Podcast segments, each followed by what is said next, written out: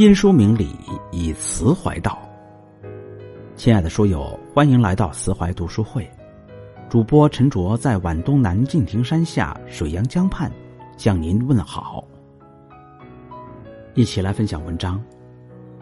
这四种人自带贵气，请深交一辈子。俗话说：“行要好伴儿，居要好邻。”人活一世，和谁在一起很重要，与什么样的人交往，就有着什么样的人生。以下四种人自带贵气，遇上了一定要深交。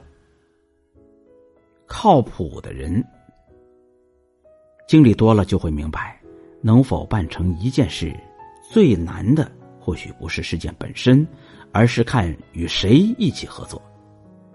与一个踏实靠谱的人合作，事半功倍；倘若遇上一个狡诈轻率的人，不仅事倍功半，甚至会被坑上一把。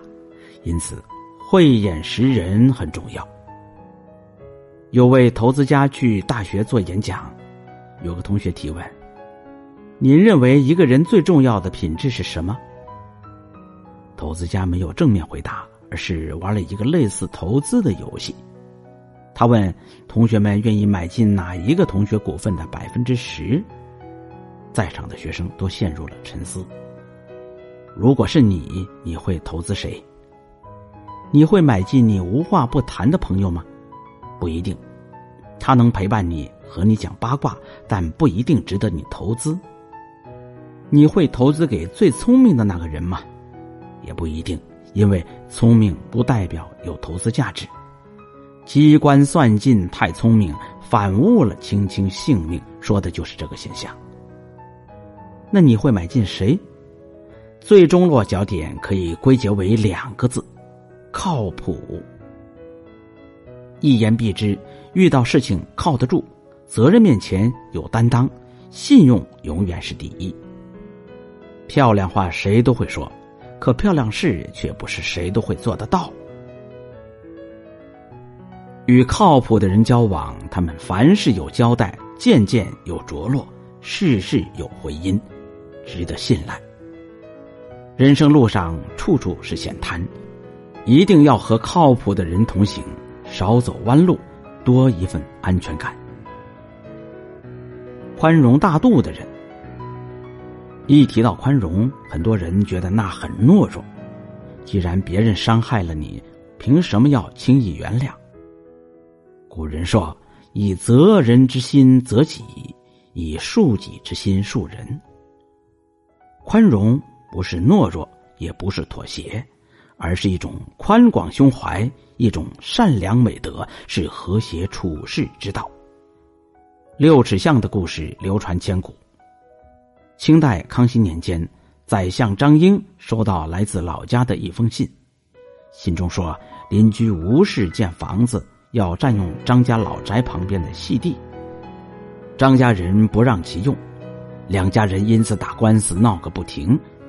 来信请张英出面主持公道，不要让对方占了便宜。张英看完信后马上批复：“千里家书只为墙，让他三尺又何妨？长城万里今犹存，不见当年秦始皇。”家人接到回信后，惭愧不已，不但同意吴氏使用细地，还多让了三尺给他们。吴氏见了，不仅没有使用细地，也让出了三尺地，由此便有了六尺巷。越有涵养的人，越懂得宽容谦让，退了一步，看似吃亏了，其实赢得了人心，因为他们懂得谦让，与之交往，他们总能换位思考。体谅别人的不易，设身处地为别人着想，所以彼此都感到舒服，也能增加信任。生活中做个宽容的人是一份美德，同时要跟宽容的人交往，让余生过得更自在。内心清净的人，林清玄说：“以清净心看世界，以欢喜心过生活。”心清净，才能看到秀美的风景；心干净才能拥有纯真的感情，内心清净才能找回最初的本真。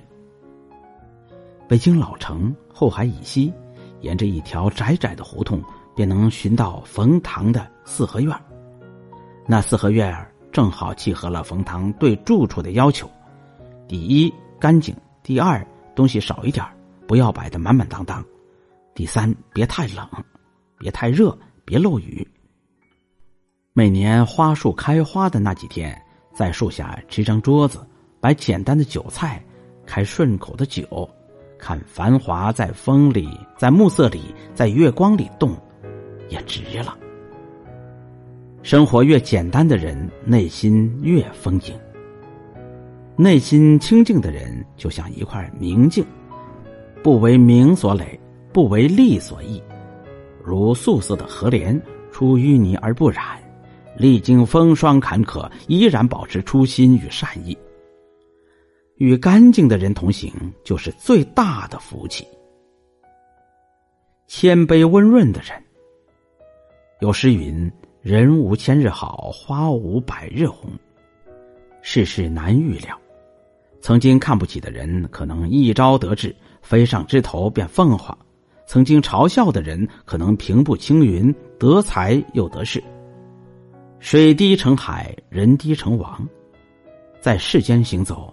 唯有怀揣一颗谦卑之心，方能不卑不亢、不俯不仰，从容走四方。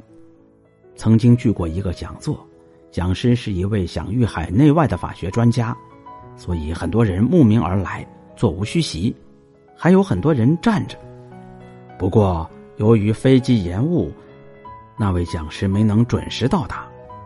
又过了一会儿，看到他匆匆忙忙的赶到现场。他先向讲堂里的近千名学生深深的鞠躬，表示歉意，然后再向站着的听众表示感谢。讲课结束后，他又深深向在场的人鞠了一躬。那场讲座的具体内容已经记不太清楚，但他身上谦卑的态度却历历在目。在这个浮躁的时代，很多人早已忘了如何尊重他人。而一个人灵魂高贵的真正体现，是骨子里有坚强，言行中有教养，并心存谦卑。与谦卑的人交往，如沐春风；为人谦卑，所有人都愿意跟你做朋友，自然处处逢源。固然，我们无法选择自己的出身，但可以决定身旁的人和所处的环境。古语有云。与善人居，入芝兰之室，久而不闻其香，即与之化矣。和优秀的人在一起，你不会平庸；和积极的人在一起，你不会消沉；与智者同行，你会进步神速；与高人为伍，你能登上峰巅。遇到上面四种人，值得用一辈子深交。今天的文章就分享到这里。一部《论语》说尽了做人的智慧，为此，慈怀全新推出“论语读书会”公众号，帮助你在面对人生、事业、人际、情感的各种问题时，不再困惑与迷茫。欢迎长按文末的海报二维码，关注《论语读书会》，让我们以文会友。以友辅人。